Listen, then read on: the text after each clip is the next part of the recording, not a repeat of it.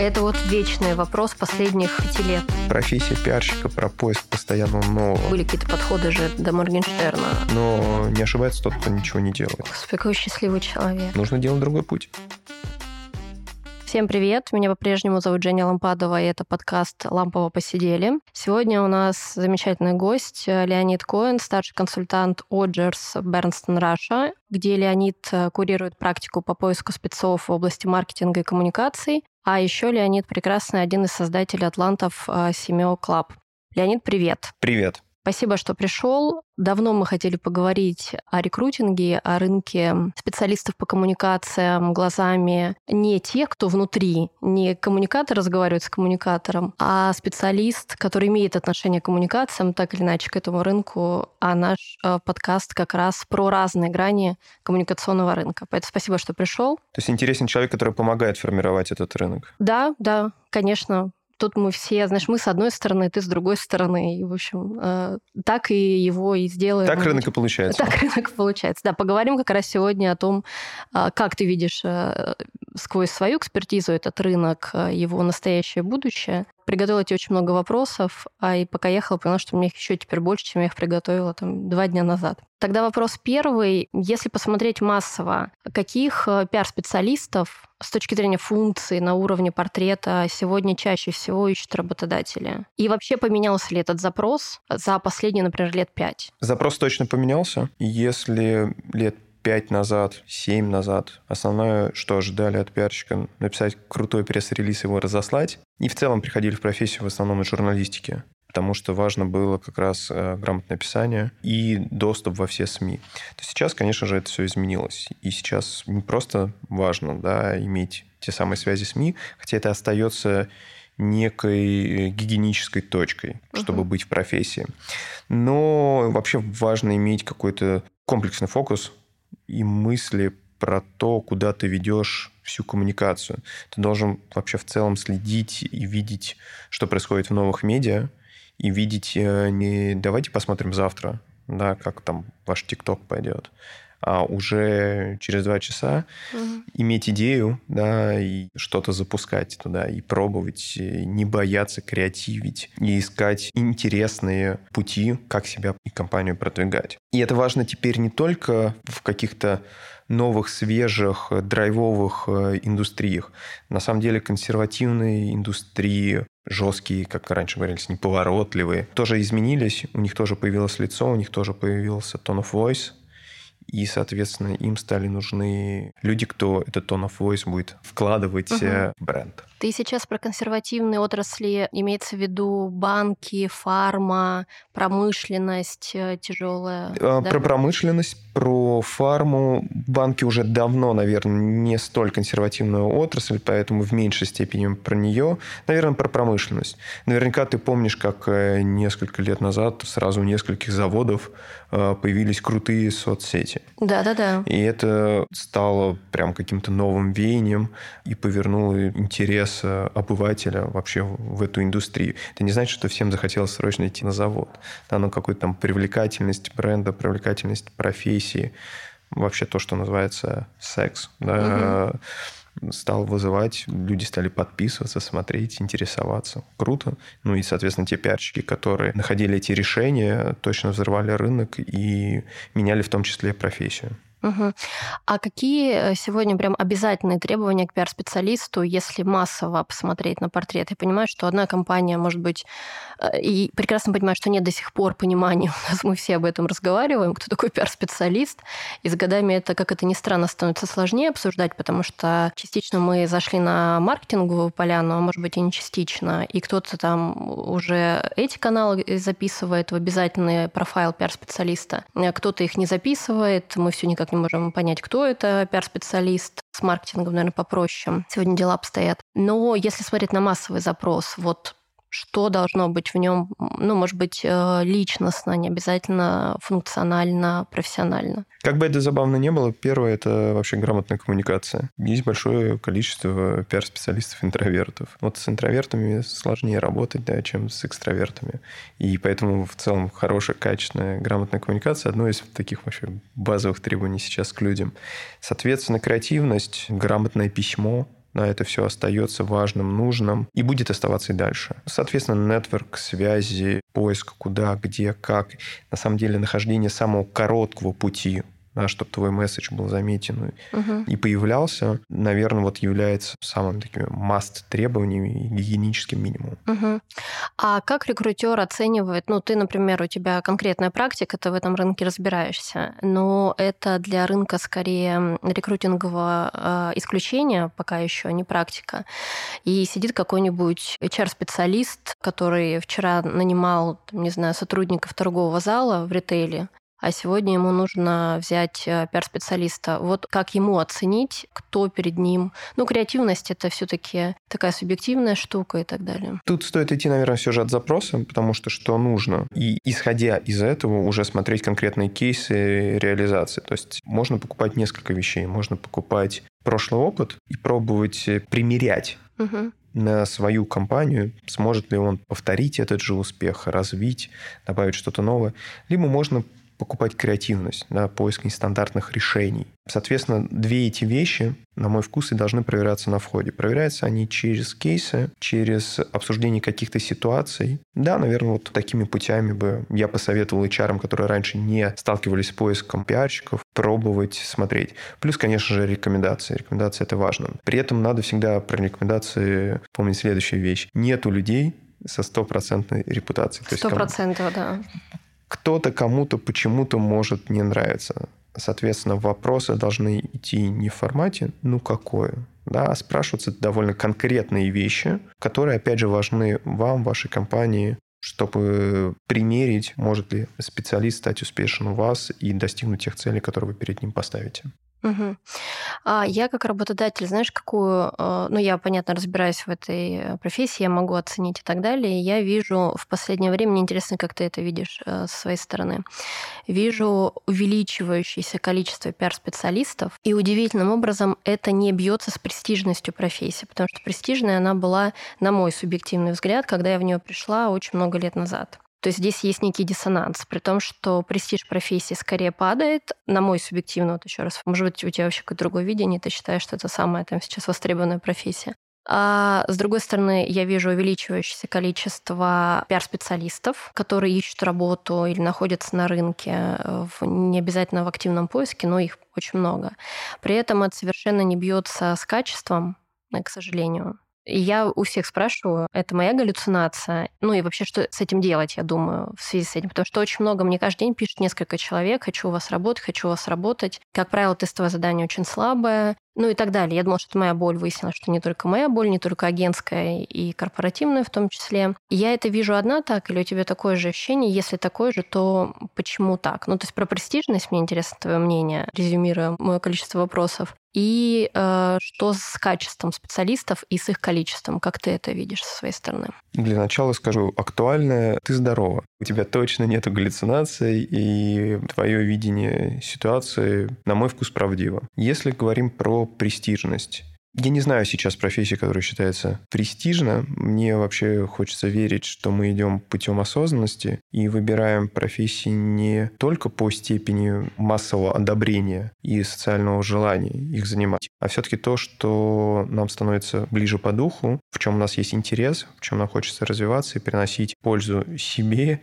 и внешнему миру. Факт, что доступ в профессию сейчас максимально простой, который может быть. Если раньше тоже было в целом несложно попасть в профессию, то сейчас это стало совсем просто, и, конечно же, социальные медиа, социальные сети э, всячески помогли упростить и укоротить этот путь. Ты делаешь э, длинные посты в Фейсбуке, ты красиво рассуждаешь. В других социальных сетях ты делаешь интересные взрывные тиктоки, и тебе кажется, что вот оно, я пиарщик, я могу все, сейчас я взорву и пору этот мир. Даже в тебя начинают верить, но почему-то потом может результат уже не идти. Наверное, потому что нету азбуки знаний про профессию. Молодые специалисты часто пытаются ее скипануть. Ну, потому что молодые вообще как-то не хотят э, учиться и брать что-то от старших. Это нормальная история. Соответственно, сейчас в профессию действительно легко попасть. Многие начинают что-то пробовать, почему-то там получается, не получается.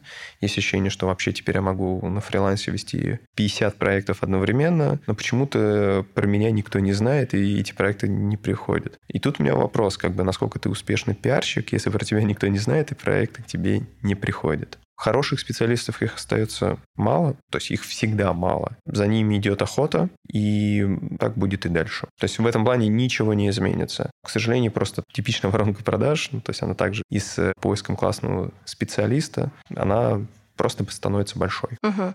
А как сделать так, чтобы за тобой начали охотиться? Как за пиар-специалистом? Должно все же быть действительно красивое CV с точки зрения проектов компаний, в которых ты работаешь. Это должны, правда, быть классные, интересные бренды. Это должны быть заметные проекты. Если ты сделал хорошую историю, но она была очень узкой, очень точечной, возможность, что тебя заметят, будет только в момент, когда нужно будет человек под такую же задачу. Как много таких задач? Вопрос. Если ты работаешь там в одной из крупнейших корпораций, ты занимаешь большую позицию, твои проекты гремят во всех СМИ, в офлайне, ты точно будешь желанен. То есть как минимум с тобой захотят пообщаться при появлении каких-то задач конкуренты, другие компании. Нужно стремиться наверх. Другого пути нет. Угу. Ну, иметь хорошее CV, окей. А... Под CV я понимаю не только резюме, да, а все же портфолио. Портфолио твоих выполненных проектов. Что ты решил? Смотри, как пример. Три года назад, когда появился новый YouTube, в России, когда стали появляться куча программ. Ну, то есть, на самом деле, YouTube стал заменять телек. Угу. К нам стало приходить большое количество запросов о том, что мы хотим пиарщиков, которые сделали данные шоу. Все мы знаем это их шоу.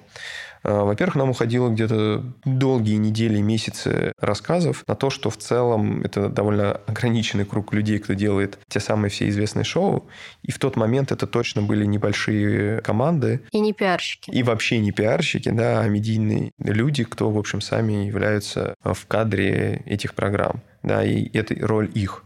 Ну или нас... медийный продакшн. Да, но о чем это говорит? Да, в тот момент, как это стало заметно, а это появилось с нуля, да, и это появилось не в рамках какой-то корпорации, а появилось само по себе. Это заметили и захотелось такое же. И на это появился спрос. Соответственно, похоже, что в этот момент лучшими пиарщиками становились наши юмористы, например. То есть они нашли нишу, нашли слова, тексты, да, которые стали попадать в массы. Ну и, соответственно, они создали просто новые индустрии. Угу. Таким, в общем, пиарщики нужны. Вот так должен думать человек, который занимается коммуникацией. Он должен думать не про то, через кого я донесу месседж сегодня, он должен думать про завтра, про послезавтра, он должен формировать новые повестки. Ну, к слову о месседжах. А, что называется self-PR, ему нужно использовать в продвижении себя? Я объясню сейчас, э, как я вижу развитие с этой точки зрения запроса. Э, когда я пришла в корпоративный пиар, это был 2009 год, а пиарщик воспринимался как такой серый кардинал. Это было правильно, это было хорошо, который, правда, на что-то влияет, и он вот в тени. Не всегда знали, и не всегда до сих пор известны эти корпоративные пиарщики, которые делали очень крутые э, корпоративные коммуникации и дела. А эти корпоративные коммуникации, про которые ты говоришь, это чтобы про твоего руководителя, шефа вдруг написали ведущих СМИ на первых э, полосах? Ты про это? Э, не только. Чтобы закон какой-то приняли, например, чтобы цену на какой-то продукт не повысили и так далее. Ну, то есть это мы все-таки уже в сторону джара пошли, лоббирования. Это, это и пиар, и джар. Мы работали в связке был GR и был PR, который должен был повернуть, или, например, эти э, вечные э, игры крупных конкурентов на рынке, допустим, эти суды, а это еще юридическая составляющая. Ты был такой функцией обслуживающей. Ну и тут мы возвращаемся к тому, как изменилась профессия, то, с чего мы с тобой начали. Да? В общем-то, за это время пиар и джар э, сильно отделился, это стали действительно прям разные люди.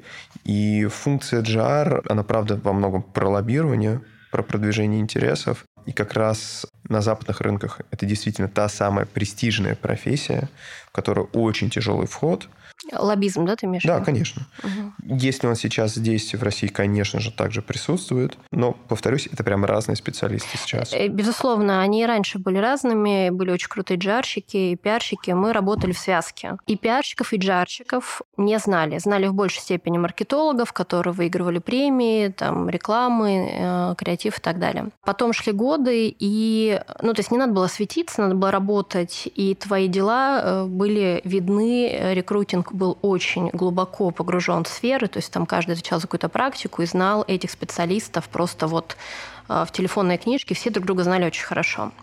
А, было очень жесткое деление по сегментам. Ты зашел, например, в FMCG, а, это был самый сложный корпоративный вход. Но ты будешь по этому FMCG хоть до конца дней своих теперь путешествовать. Ну, там, фарму и так далее и тому подобное. Шли годы, и э, я вижу, что теперь пиар-специалист такой евангелист, скорее всего, очень много лет. Отсюда я люблю свою работу, о нас написали. Ну, вот эта вот срощенность э, пиар-специалиста и, допустим, собственника компании, компании или стартап, не обязательно это корпоративный сектор. То есть отождествление и использование пиар-специалиста, и очень часто берут, что называется, рыночных пиар-специалистов, чтобы он как бы с собой усиливал в том числе тот или иной бренд на уровне построения или поддержания.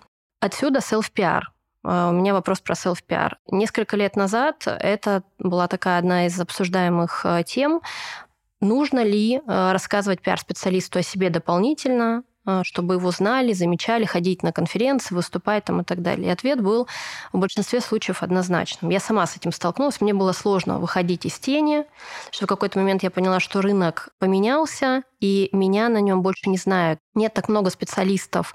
HR тоже стали заниматься разные совершенно люди. Это э, в какой-то степени превратилось в нетворкинг. Я знаю, там, допустим, в пиаре разных людей из разных рынков, стартапы, корпорации. Я вам приведу, например, туда или сюда. Я как раз столкнулась с тем, что мне нужно выходить из тени, хотя мне это просто совершенно не свойственно. И если посмотреть мой Facebook, это сейчас не скажешь, что мне это совершенно не свойственно. Но лет пять назад это вообще просто два разных человека, потому что я столкнулась в какой-то момент со следующим. Я работала в стартапе Skyeng в онлайн-школе английского. Школа существовала два года, про нее никто не знал. И тут вдруг, ну, когда пришла я, там это раскачивала, раскачивала, там очень такой талантливая была команда, которая помогала мне это делать. Я была абсолютно не публичным человеком к этому моменту, как пиар-специалист. В какой-то момент я вижу, все больше стало появляться в Фейсбуке статусов, что, о, вдруг появилась эта школа, существовала два года, еще раз напомню.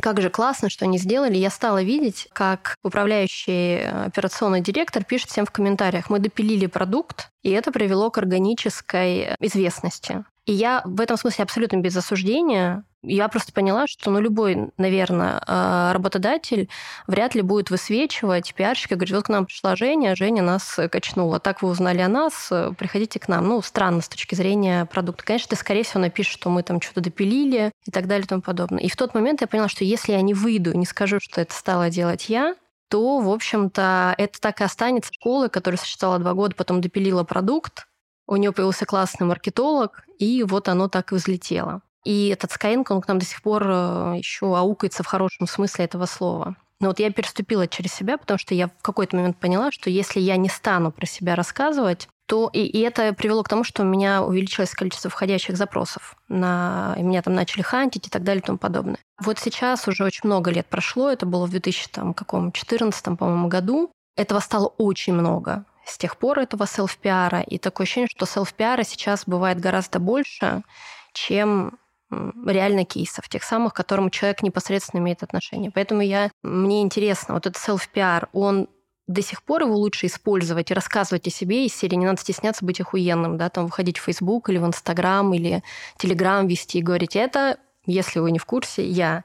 Или это уже такой дурной тон, и это не работает, воспринимается как шум. Вот как тебе это видится? На мой взгляд, во всем нужен баланс. И если начинается self-PR заменять суть, и с одними и теми же кейсами ты по несколько лет ходишь и рассказываешь, что это было круто, я это сделал, даже если это в тот момент было круто, то это уже становится, конечно, булшитом, и которым не стоит заниматься.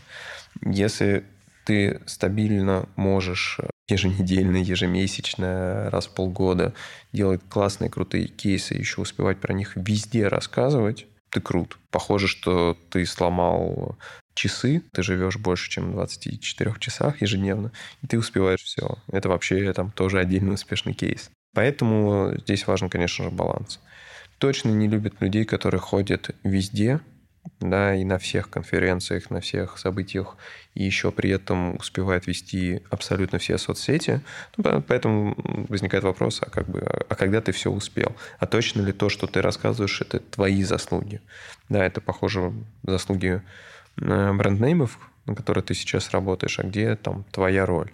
И для определения, где твоя роль, во многом нужны мы, да, как агентство, которое действительно, собирая информацию про человека в формате 360, пытается найти близкую информацию к правде. Возвращаясь к самопиару, ну, то есть прям в балансе быть э, стесняшкой и отмалчиваться в стране, и там, да не-не-не, там все само, ну, я просто выполнил хорошо свою работу. Нет, наверное, это какое-то тоже что-то из прошлого. Да, повторюсь, если ты работаешь с коммуникацией, ты должен уметь донести коммуникацию и про себя. Ты точно являешься продуктом на рынке. Да, если ты не можешь продвинуть и себя – ну, вопрос, как ты справишься с продвижением продукта, которого тебе доверят. Угу. А как этот баланс соблюсти? Вот я, наоборот, сейчас э, ушла в тень, потому что мне в какой-то момент стало поташнивать от этого моря. Э, ну, то есть у меня больше и нет необходимости заниматься этим селф-пиаром. Тут кейс продают кейс в нашем случае. Но я еще ушла из этого активно, то есть мне сильно меньше, чем было пять лет назад, сознательно совершенно, потому что этого стало так много, и мне кажется, что здесь очень сложно вот нащупать эту грань, поэтому я у тебя спрашиваю вот про баланс, как ее определить, потому что каждый день я люблю свою работу, а вот у нас написали ведомости, а вот я познакомилась с этим, это much. Как это так это вопрос твоего таланта как раз, да, как, как пиарщика найти талант. Нужно постоянно развиваться, становиться умнее, интереснее, начитаннее, пробовать, ошибаться. Да, только через ошибки ты учишься дальше, делаешь выводы. Смотри, ты ушла в тень, но ты ведешь подкаст. Ты сделала интересный подкаст, который собирает аудиторию. Собственно, подкасты начали взлетать несколько лет назад. До этого этой ниши не было. Окей, ты это заменила 55 походами на конференцию. Так может, конференции умерли? А, может. А, ну, кстати, да, это интересно, говоря о балансе, да, когда ты сам определяешь, в общем-то. Находи новые формы, находи э, новые э, возможности. Для... Кто-то ушел в телеграм-каналы, да, начал делать свои телеграм-каналы. Кто-то на это тратит, опять же, очень много времени. Для кого-то это 30 минут в день, но при этом это собирает 100-тысячной аудитории параллельно ведя э, классные проекты в компаниях или там Просто если ты их реализовываешь как фрилансер. Окей, ну то есть найди то, что твое. Не нужно идти одним путем, которым прошли уже 10 раз. Собственно, профессия пиарщика про поиск постоянно нового, донесение другой информации другим способом. Угу. Так и появляются, пусть даже там временно взлетающие клабхаусы, так появляются надолго взлетающие тиктоки, потому что нам нужны все время новые способы получения информации. Мы не стоим на месте. Профессия пиарщика про коммуникацию. А, ну и про ее, видимо, актуальный контекст, в который ты Безусловно. вписываешь. Скажи мне, пожалуйста, у тебя есть какой-то топ э, свой э, того, о чем не надо писать пиар-специалистам в социальных сетях? Вот это такой тоже диск... Ну, вот когда ты смотришь на того или иного кандидата, да, ты определенного уровня, наверное, хантишь, э, но тут нет особой разницы. Тут начинающий специалист бывает грамотнее себя ведет в информационном пространстве, чем какой-нибудь опытный специалист. И наоборот. Ну, то есть это не равно по моим наблюдениям, опыту, то, что не надо рассказывать о себе, о чем не надо писать или нет, и тоже важно, как тебя воспринимают, органично тебе или нет, или как ты для себя это формулируешь. Мне хочется верить, что несколько кейсов, которые случились за это время, э, показали, что не нужно жить в иллюзии, что, ведя свою социальную сеть, ты ведешь свою социальную сеть, и ты в этот момент отделен от э, работодателя, с которым ты сейчас, в общем, работаешь. Поэтому я бы не говорил, что есть какой-то топ тем, есть же информационная повестка, есть информационная повестка компании, страны, э, мира. Соответственно, если ты решил высказать какую-то свою позицию, ты должен понимать, какие последствия придут за высказыванием данной повестки. Верить в то, что ты в этот момент отделен от другого своего круга, от семьи, от работы, от задач, которые ты решаешь, это иллюзия. Если есть те, кто живут в этой еще пока иллюзии, похоже, это вот подсказка. Не надо жить в этой иллюзии. Все остальное решает для себя каждый человек сам, ну, потому что это вопрос про цельную личность. Мир стал другим, то есть ты в этот момент в чем-то свободней в высказывании своих позиций. Просто помни, что в этот момент может идти следом. Угу. И мне кажется, это намного важнее, чем конкретная одна тема, про которую там, можно высказываться или нельзя высказываться. Порой не высказаться даже по какой-то теме является хуже, вот чем, чем, раз, да, да, да. чем, чем угу. высказаться. Задача человека, который работает в коммуникациях, знать информационную повестку, которая происходит прямо сейчас. Не может быть ситуации, да, что у меня коммуникационный проект, не знаю, федерального масштаба, больших бюджетов, но происходит что-то, и понятно, что это нельзя делать сейчас и выпускать. И если ты выпускаешь, ну, come on, как бы явно прилетит. Угу. А тебя, э, как э, человека, который хантит, не раздражает вот эта вот э, излюбленная манера российских, по крайней мере, пиар-специалистов. Сегодня там любить «мы открыли», «я люблю», а, «это молочко», «лучшая команда» и так далее. Ну, то есть человек работает в этом бренде. Через полгода он идет в другую компанию.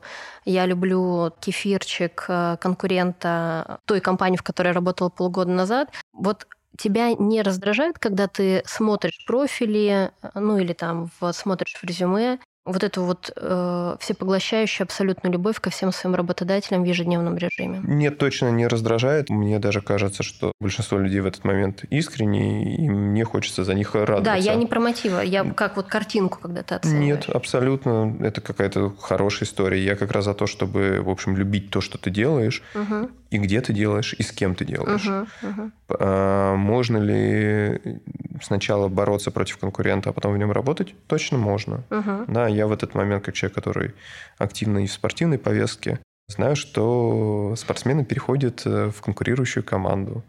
Вопрос морали и этики, он ситуативен. Причины и мотивы, почему ты ушел к конкуренту, могут быть самые разные. Они могут быть понятные, да, могут быть какие-то совсем личные, надуманные, которые не хочется принимать. Но если человек в этот момент счастлив, э, и мы говорим про всепоглощающую любовь, точно с этим нету ни одной проблемы. Угу. Отлично, потому что я э, слышала разные мнения от работодателей, которые говорят, э, ну, это, видимо, знаешь, культура отношений, культура задач, что называется. Топ-5 пиарщиков в твоем рейтинге и почему они? Топ-5 пиарщиков я бы говорил про людей, которые могут собрать команды. Я не верю, uh-huh. что сейчас э, кто-то один может быть классным стратегом, а еще отличным операционщиком, еще параллельно сам вести соцсети, придумывать э, и договариваться с блогерами о новой компании и так далее, и так далее, и так далее. А еще между делом на коленке проверять и писать самому пресс-релизы, uh-huh. готовить Q&A э, первым лицам. Ну нет, так это точно уже не работает. Поэтому это, это скорее... кстати, хороший критерий, он понятный. Да? да, это скорее про людей, которые умеют собрать команду из лучших, да, uh-huh, и двигать uh-huh. ее дальше вперед. Э, здесь, наверное, также не очень хочется говорить, может быть, про каких-то конкретных людей, а, наверное, про компании, которым получается быть актуальным. Вообще, если мы говорим про топ-5 людей в профессии, то это точно те люди, которые развиваются, меняются и остаются актуальными в профессии. Угу. Да, не история 96-го года или да, 2010-го, да, да. а то, о чем ты говоришь, постоянные какие-то подтверждающие твою, как это, э, квалификацию профессиональную здесь и сейчас, а не три года назад. Адаптацию, желание угу. учиться, пробовать, ошибаться угу. и делать историю. Мне кажется, что данные свойства применимы к людям в телеком-индустрии. Например? Если мы про компанию говорим. Например, Мегафон. Угу. Например, МТС. Собственно, это те компании, которые менялись даже за последние пять лет. Не боятся пробовать какие-то вещи, находить свое и в этом активно развиваться. Я бы говорил про банковскую индустрию, которая стала другой. Абсолютно. И, соответственно, люди в ведущих банках, кто занимался коммуникациями, точно крутые классные люди. А чьи коммуникации тебе в банках нравится больше? Вот их три, да? Ну, три я имею в виду ярких каких-то подхода. Альфа, Сбер, Тиньков. Окей. Но тебе как, э, тебе как э, потребителю, например, банковских продуктов, кто больше нравится, чья коммуникация кажется круче? Ну, например, сегодня. Я многолетний клиент Альфа-банка. В целом мне нравится то, что они делают. Есть вещи, которые мне кажутся, конечно же, и с ошибками. Там весь рынок про них знает. Угу но не ошибается тот, кто ничего не делает. Поэтому, 100%. поэтому э, даже если мне, может быть, лично не настолько симпатичен Моргенштерн как э, лицо и как коммуникации, так как те вещи, которые происходило. Но если э, цифровые KPI говорят о том, что это удачный кейс, значит, это точно удачный кейс. Ну и там, возможно, другая аудитория. Ты работаешь же не на одной абсолютно, аудитории. Абсолютно. А, при этом я бы точно отмечал и то, что делают, конечно же, и Сбер, и, конечно же, Тиньков, которые находили свою аудиторию. И это заметно и круто. При этом мне безумно симпатично то, что делает э, Societe Generale Росбанк, mm-hmm. и, и который делал э, классные, хорошие кейсы, которые потом брали и развивали другие компании, например, с доброшрифтом. Вот. Это как раз э, точно истории успеха. Поэтому, мне кажется, ну, то есть тут важно найти свою аудиторию, свою нишу. Угу. Возвращаясь к каким-то еще индустриям, точно в каком-то вечном огне, пылу, и при этом, на мой вкус, эти люди справляются со своими задачами, это как раз э, логистические. Серьезно? Да. Для меня это вообще не очевидно. Например, то, что делает S7. А, ну ты, ну да, это да. все-таки не логистические компании. Окей, не... тран, это транспортные, угу. да, давай в эту да, сторону. Да. Вот. Им, конечно же, всю жизнь тяжело на фоне аэрофлота, но компания раз за разом находила и находит э, ниши, где обращает на себя внимание. И как раз коммуникация один из способов бороться с конкурентом. Сейчас в эту историю активно начали двигаться и уральские авиалинии, посмотрим, чего у них получится. Но это там та индустрия, где есть вечная жизнь круто, где есть конкуренция, потому что именно в конкуренции рождаются новые идеи, новые продукты, и, соответственно, там жарко, классно, и оттуда вырастают крутые люди. Ну да, это же не только авиакомпания, тот же Aviasales, например, который сюда можно отнести к этой отрасли так или иначе. Они тоже крутые ребята. Ну, то есть не обязательно это компания, это, наверное, еще какая-то такая около около Согласен. Согласен. Э, и авиасейлс со своей коммуникацией, которые не побоялись одними из первыми э, быть жесткими, грубыми, э, матерящимися или там угу. другими, да, то есть менее официальными, давайте назовем так. Это тоже был прорыв. У других компаний также потом со временем появился этот tone of voice. Соответственно, классные пиар-истории сейчас происходят с Mail.ru, с Яндексом да, у компаний, которые растут, у которых много разных бизнесов, которым нужно находить везде своего клиента, и не всегда это B2C. Вон там есть жизнь, там крутые команды, там крутые люди. Угу. А что думаешь про ритейл? Что с ритейлом с точки зрения коммуникаций? ну, который, в общем, достаточно живой рынок, особенно прошлого года, когда там он рос. Ну, он такой, э, с одной стороны, живенький, с другой стороны, наверное, не такой э, креативный, как э, банкинг, например, да, сегодня. Мне кажется, ритейл сейчас себя ищет. То есть ритейл за последний год, и это было круто, совсем двинулся в сторону в онлайн. Жизнь заставила, и они прошли путь, который, может быть, шел бы 2-3 года еще, но занял всего лишь пару месяцев. Соответственно, насколько я понимаю, у большинства ритейл-компаний сейчас стоит э, задача как раз освежения бренда, поиска своего ну, того самого of voice, месседжи потребителю. Они очень сильно меняют э, свои приложения, свои бренды, свои коммуникации. И мне кажется, что вот как раз в ближайший год-два покажет, где команды круче. Угу.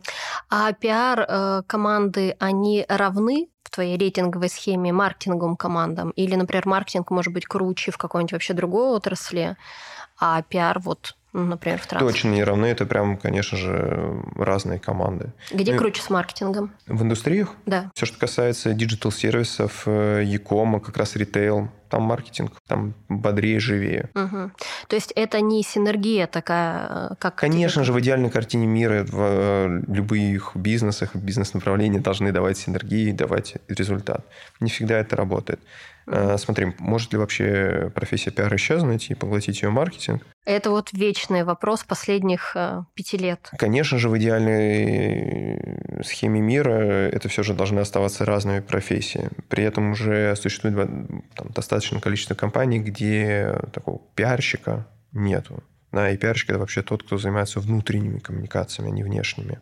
При этом профессия маркетинга потерпела еще больше изменения. Как она поменялась, кстати? Она уходит в сторону ответственности за деньги компании.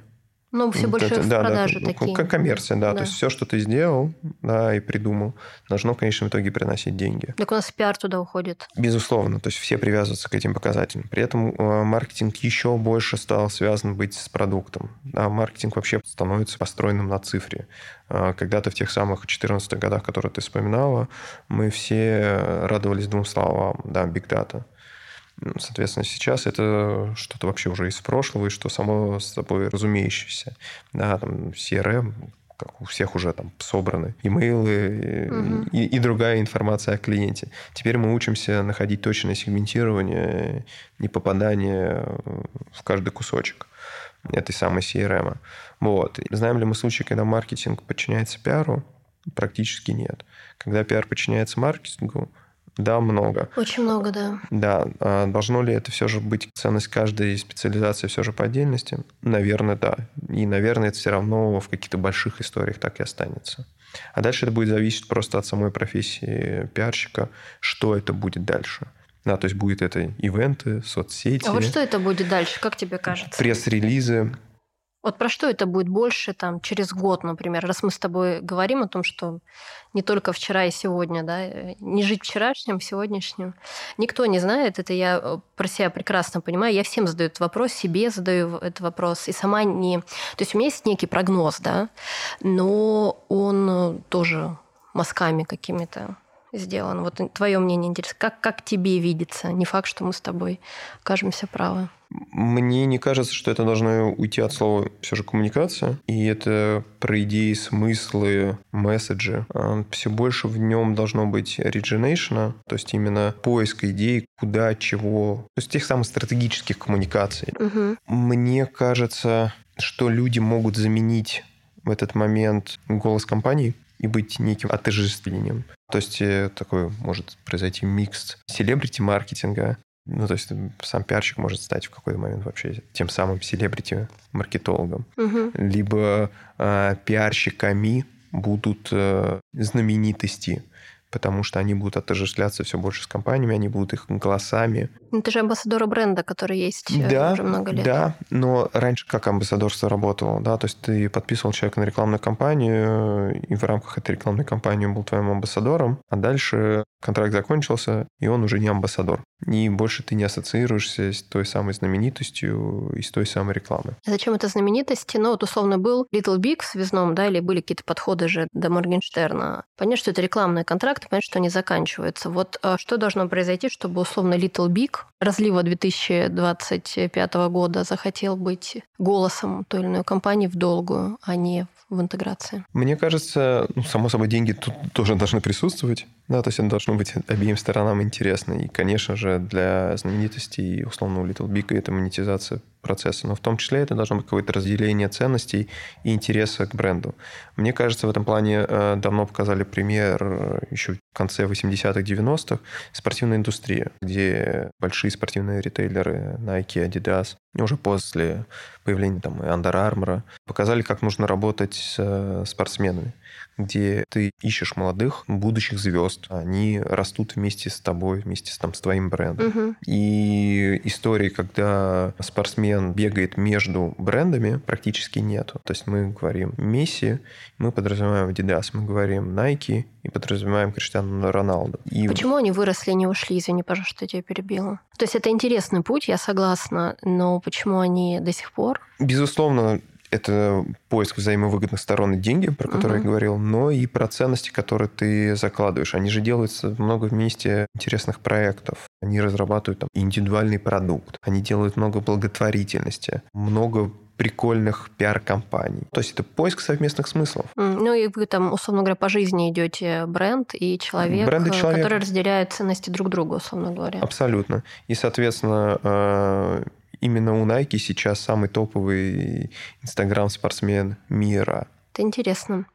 Про возраст хотела тебе задать вопрос. Российский рынок коммуникаторов, он про молодость, то есть он имеет срок скажем так, э, существования того или иного специалиста на рынке, или нет? Или можно в 60 быть крутым коммуникатором, который остается в актуальной повестке? Как тебе кажется? Мне кажется, это больше вопрос к самим специалистам, насколько ты остаешься в повестке, насколько ты хочешь оставаться в этой повестке. Если ты живешь своими предыдущими успехами, похоже, что ты можешь в какой-то момент оставаться за бортом. Но если ты все время следишь за новым, учишься чему-то, ты не боишься учиться, не боишься брать э, людей умнее тебя и от них чему-то, в том числе брать новые знания и развиваться. Соответственно, ты будешь актуален, и будешь в повестке. Омолодился ли рынок пиарщиков у нас? Да, безусловно. Но это какой-то, наверное, естественный процесс, который не должен был произойти. Когда новые медиа захватили все и вся, понятное дело, что там, молодежь чувствует ее сильно лучше. И, соответственно, наверное, лучше попадает в более молодую аудиторию тот, кто является им самим. При этом направлять молодых специалистов, безусловно, должны те, кто прошли уже свой путь соли и ошибок на битве коммуникационщиков. Всегда ли это такой микс должен быть? Нет. Да, ну то есть тут, наверное, зависит от компании. Если ты молодая динамичная компания, наверное, тебе не нужен человек, который до этого помогал большим корпорациям оказываться на первых полосах известных газет и телеканалов. Все зависит от конкретной задачи. Угу. Я-то просто считаю, что у нас рынок э, молодых, и видя, как меняются каналы и так далее, ну, то есть здесь даже сложно становится направлять, если ты все время не в повестке. И дальше уже зависит, правда, ты там, может быть, в 60 э, очень молодым и бодрым, ну, потому что ты там кайфуешь от этого, от того, что меняются каналы, прогнозы, метрики, функционал, представления и так далее. Можно и в 20 лет быть старичком, конечно, это тоже э, такого много на рынке. Но к чему мне этот вопрос? Э, мы удивили наших коллег из Польши недавно. Идея такая, значит, сделать наше агентство определенным оператором больших проектов международных через хаб в Польше по Восточной Европе. Такая была идея и цель, значит, встречи. А я была в каких-то, значит, э, полетах, и от меня была команда на, на переговорах э, до 30 лет прекрасных совершенно специалистов, уже к этому моменту имеющих опыт и, в общем, и так далее. А на той стороне были люди 50 плюс э, с огромным опытом, а, и они такие очень спокойные, расслабленные и так далее. То есть и они в себе, в уме, они там есть запрос как раз на вот этот микс молодости, энергии, креативного взгляда и на опытное, то, о чем ты говоришь, на опытное сопровождение, потому что что-то меняется, что-то остается вечным, там люди не глобально меняются психологически, у тебя больше опыта, ты понимаешь какие-то стратегии, ну, стратегически, да. Вот вы встречаетесь, все хорошо. А у нас это очень часто на российском рынке выглядит таким образом. Или вот из серии 60, 50, 45, 40, когда вот я в 2010 сделал, послушайте меня и так далее. Уже там нет ресурса и желания делать здесь сейчас, потому что не очень просто, это стрессово и так далее, неважно, корпорат ты или э, на аутсорсе работаешь. И ты или вымотаешься, или ты в таком постоянном стрессе, или ты в том меньшинстве, который задорный, бодрый и в 70 лет соображает круче, чем какой-то 20-летний э, бывает человек, или ты превращаешься вот в этого заслуженного героя э, коммуникационного рынка России разлива 2001 года. И я вот сама за собой слежу, чтобы, ну, то есть мы там каждый год показываем по кейсу с каким-то моим участием, чтобы вот не превратиться в того, кто рассказывает про кейс 2013 или 2009 там. А вот я открывала с Лукашенко в 2010 году завод в Беларуси. Вот послушайте, значит, а что я сделала в прошлом году, я уже не помню. Рассказывала про то, как открывала завод. И я вот смотрю на этот рынок и думаю, надо уходить э, молодой короче говоря, и заниматься чем-то еще, потому что сюда мне уже ресурса не хватит до бодрого 70-летнего, хотя не факт. А, а вот превратиться вот у этого в погонах, потому что очень сложно, правда, следить за повесткой и стратегически управлять, еще быть в контексте. Поэтому у нас какой-то рынок, вот он пока такой. Мне кажется, все-таки это больше зависит э, реально от каждого человека и его желания. То, что ты рассказываешь про себя, говорит о том, что похоже, что тебе в долгую данная профессия может быть уже не столь интересна. Да, и ты видишь свои возможности, интересы в другой области. И поэтому тебе было бы логично, конечно же, сделать какой-то момент шаг в сторону, чтобы не стать э, заслуженным э, героем коммуникационного труда, а быть успешной. Ну, как это чем, сделали очень многие мои коллеги, надо сказать. Безусловно, это не просто безусловно, да, да, да, безусловно. Э, при этом, ну, есть же те, кто были крутые в 2005 и остаются крутыми в 2021. Если повспоминать, то, безусловно, найдутся такие люди, и в моей голове они тоже найдутся. И понятно, что это мой некий фильтр. Э, ну, то есть я вижу это так, да, э, и я же не всех знаю, например, да, не всех маркетологов, не всех э, пиар-специалистов. Поэтому у меня есть какое-то свое представление, свои страхи. В общем, мне не стать... То есть я хочу быть технобабкой в какие-нибудь 70 лет там и рассказывать молодежи про, про новые веяния в музыке. Наверное, это еще призма моих каких-то интересов, моих представлений о себе. Напоследок хотела с тобой разобрать кейс, вот конкретная ситуация. Это касается частично и возраста, и опыта, и так Давай. далее.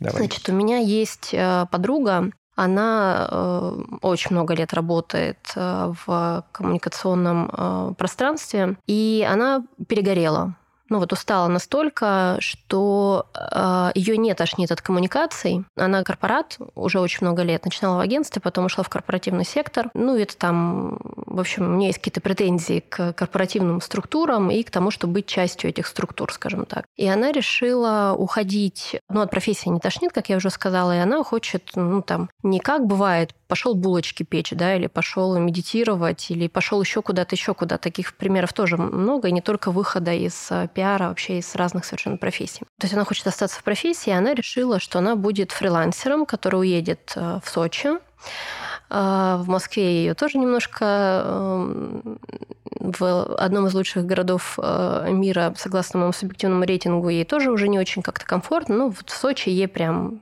нравится. Есть жизнь, природа и так далее. И она хотела взять проекты на аутсорс она много кого знает, она пошла по разным коллегам, сказала, знаете, я там через месяц планирую уходить на фриланс, вы меня знаете, я могу петь, могу танцевать, могу рисовать, могу писать, могу пить. Ну, то есть э, примерно широкий спектр, ивент ко мне, креатив ко мне, пресс-лист ко мне, все, все ко мне. Вот набираю проекты, чтобы как-то обеспечить себе определенную финансовую... Э, с дедлайнами у меня все в порядке. А, ну, ее хорошо знают, и у нее, правда, такая репутация не, а, не проебщика и так далее. Ей говорят, слушай, ну, мы там кого-нибудь тебе как-то это отдавать на фриланс, ты такой уважаемый человек в профессии, ты для нас очень чрезмерно квалифицирован или что-то такое, да, есть такой термин. Вот как э, с этим ей быть? Что ей сделать, чтобы поверили в то, что она может ну, то есть я понимаю, страх, я объясняла, от чего такой страх. Когда ты привык к тому, что ты уже собираешь команду, у тебя есть агентство и не одно. Очень сложно поверить в то, что ты так обнулился, что ты готов э, написать релиз руками, ивент там, поговорить, автобус найти, еще чего-то, еще чего-то. Вот как... Э, и я думаю, что она такая не одна на самом деле. Не одна в смысле тех, кто не хочет в корпоративной или структуре работать, но еще хочет заниматься своей профессией это много лет и планирует поменять статус на другой. Мне кажется, вообще эта история из нескольких вещей состоит. Первое, насколько вообще честный фидбэк ей дают. Ну, потому что история, слушай, для нас какая-то очень э, перепрофессиональная э, от нескольких людей. Это, наверное, эм, возможно, это не совсем правда, а просто удобная отмазка, чтобы не брать э, ее в эту историю. Второе, а к тем ли людям она приходит? Может, она действительно идет к какому-то удобному своему кругу знакомых, у которых действительно просто нет того масштаба задач, которые могли бы ей дать. Ну, то есть им нет смысла ей давать проектов. Может быть, им неудобно даже сказать, что у них нет в целом какой-то такой повестки задачи. А проще сказать, слушай, да, есть, но не, не такого масштаба, как тебе. Не все уделяют должное внимание коммуникациям, как, наверное, бы она хотела, как успешный специалист. Следующая история, что если говорить о конкретных действиях, чтобы ей помогло сейчас, ну, во-первых, изменить коммуникацию про себя, Потому что истории коммуникации, когда я устал, мне это все не нравится, а каждый клиент э, начинает на себя примерять. Я же тоже могу не нравиться, я тоже могу быть плохим для нее. От меня она тоже может устать. Это первый путь. А второй, в конце концов, сделать что-то бесплатное. Покажи результат. Покажи свой портфолио как фрилансер. Что ты сделала, да, и где был успех. Можно договориться по-другому. Можно договориться не на бесплатно. Ну а да, на- бесплатно это как-то, мне кажется, вообще не очень правильно, учитывая, что у нас... а, Ну, это же история про бону, да, то есть, опять же, упакуй. Да, ты коммуникационщик.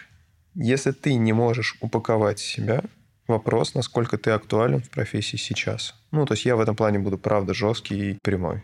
То есть если ты можешь перепаковать себя как продукт, ну, значит, ты можешь перепаковывать продукты, которые меняются, в том числе запускать новые. Да, у нее сейчас стоит понятная задача. Есть бренд, который был успешен э, на рынке, да, и работал там, в определенном сегменте. Происходит перепозиционирование. Данному продукту нужны новые клиенты. Как она может решить эту задачу? И в этот момент это уже вопрос не ко мне, как к хедхантеру, как ей помочь, а к ней, как пиарщику, мгм. как она будет продвигать этот продукт. Вот если бы к ней пришел клиент с таким запросом, что бы она делала? Соответственно, ту стратегию, которую она напишет, и в зависимости от результатов этой стратегии, будет э, определять ее успешность дальше. Ну, тут ты на самом деле заложник своей репутации в первую очередь. Ну, то есть я, например, если на себя буду это пытаться примерить, а, меня там сейчас э, хантят э, очень много лет, хотя я ушла уже открытым образом из корпоративного мира на определенные позиции. И тут вдруг, например, я говорю, закрываю агентство, э, корпоративный мир, нет, спасибо, поеду в Тбилиси, э, буду писать э, тексты так мне видится. Я с трудом себе представляю, то есть если уйти от нее, примерить этот э, кафтан на себя, я с трудом себе представляю, что я прихожу, я очень много кого знаю на рынке, я говорю, вот, вот так. Вы все меня знаете, мне так, э, вы со мной кто-то работал, кто-то там внутри, кто снаружи, мне говорят, ну, конечно, вот у нас есть 20 текстов, будешь писать или нет? Ну, мне с большой вероятностью так не скажут, потому что есть определенное представление, эм, это не хорошо не плохо, но просто вот другое чем я, чилище в Тбилиси и там... Безусловно, смотри, нас вообще покупают за репутацию. Как говорит один из наших любимых инструментов оценки людей, да, репутация важнее идентичности. Соответственно, то, с чем в том числе работает пиарщик, он работает с репутацией. Любимые задачи решения антикризисных ситуаций почему это там, большая проблема, и так важно, чтобы специалист умел решать данную проблему, потому что любая кризисная ситуация влияет на репутацию. Соответственно, меняй репутацию. То, есть в какой-то момент, условно говоря, нужно подавать сигналы этому миру. Конечно. Из серии «Вот как в Тбилиси хорошо, вот бы переехать мне туда».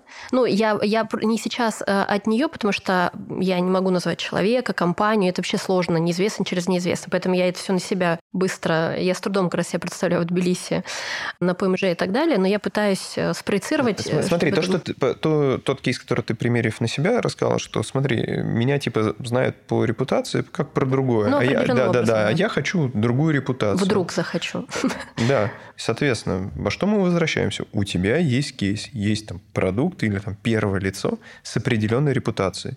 Есть задача эту репутацию в таймлайне и определяем там недели, три месяца, год, привести в такую-то точку. Какую стратегию ты, как пиарщик, выберешь, чтобы репутация изменилась? Какими будешь пользоваться инструментариями? Через... Э, ну, ну, может быть, публично, не публично, да, это не обязательно. Безусловно, да, обязательно. безусловно. Вот. И опять же мы вернулись, что кто, как не пиарщик, да, может сам пройти этот путь. Да, тут очень много, знаешь, чего... Поскольку я была сама сапожником без сапог в свое время, и сама этот путь прошла, я понимаю, что... Ну, то есть я понимаю, о чем ты говоришь, и считаю, что это правильно. Уметь из себя тоже что-то представлять, как там человека, продукт и так далее. Очень у многих моих коллег, наверное, не только у моих, какой-то огромный комплекс самозванца.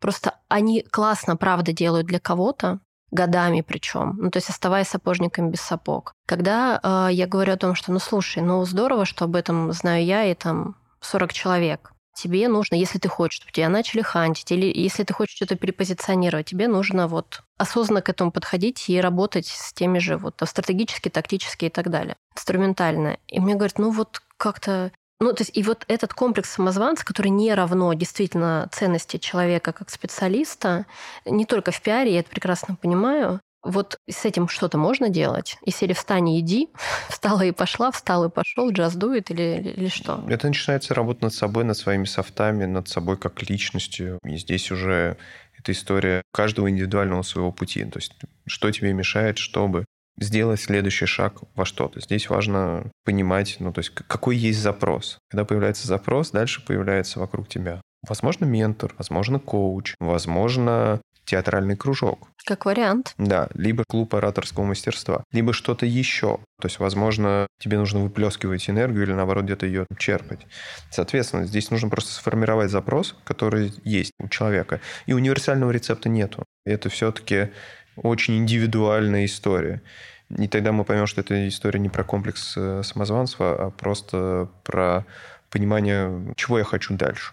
Угу. Ну да, мы, в принципе, воспитывались в культуре «не кричи, не выделяйся из толпы», там «я последняя буква в алфавите» и так далее. Мы, я имею в виду мое поколение. Э, просто оно еще реплицируется, к сожалению, на тех, кто уже не мое поколение, кого вроде этому не учили. Твое поколение, мое поколение, и как раз мы были на этом сломе, тоже, если совсем уж честно говорить, и мы уже учились и выделяться, и быть немножко другими. Да, понятное дело, что сейчас э, это стало совсем другое, и, в общем, поколение миллениалов ну, всячески это демонстрирует. И это не факт, что будет дальше так. Посмотрим, что будет дальше за этим. Вопрос, ну, то есть, возвращаясь к тому, никто про меня не знает. А ты вообще хочешь, чтобы про тебя знали? Для чего тебе это нужно? То есть ты хочешь э, перейти куда-то, ты хочешь получить какой-то проект своей мечты. Что ты делаешь к тому, чтобы пройти этот путь на проект мечты? Может, тебе нужно закончить просыпаться в 11 утра на Патриках и по 10 раз в год ездить в отпуск, и пусть теперь он по России.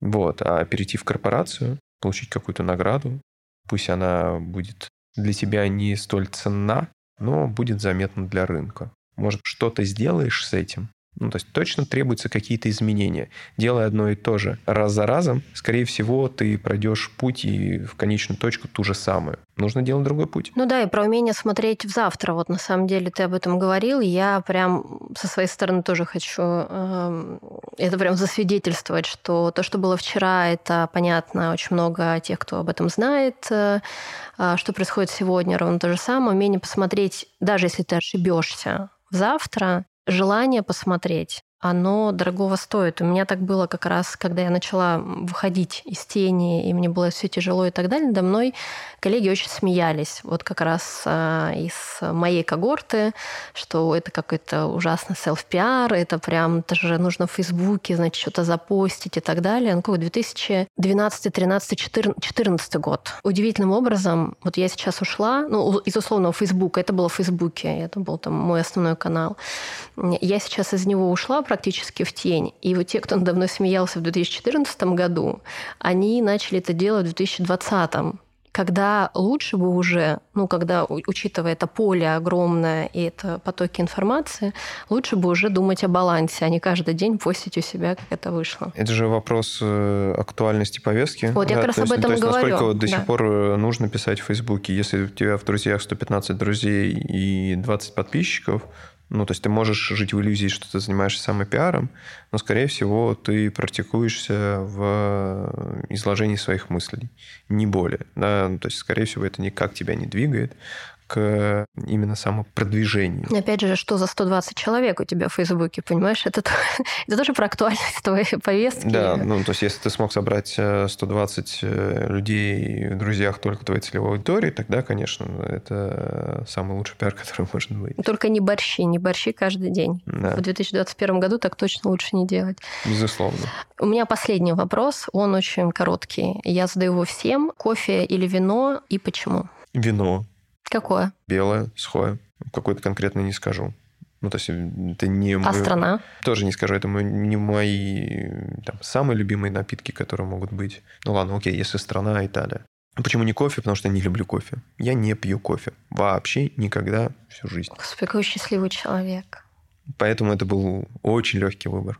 Ну, просто пьешь вино весь день, и, в общем, жизнь прекрасна. Я не пью вино весь день, я довольно часто вообще не пью, да, но да, лучше при выборе кофе или вино вино. Спасибо тебе большое, спасибо, что пришел и все мне разъяснил. Спасибо за интересную дискуссию. Спасибо, пока.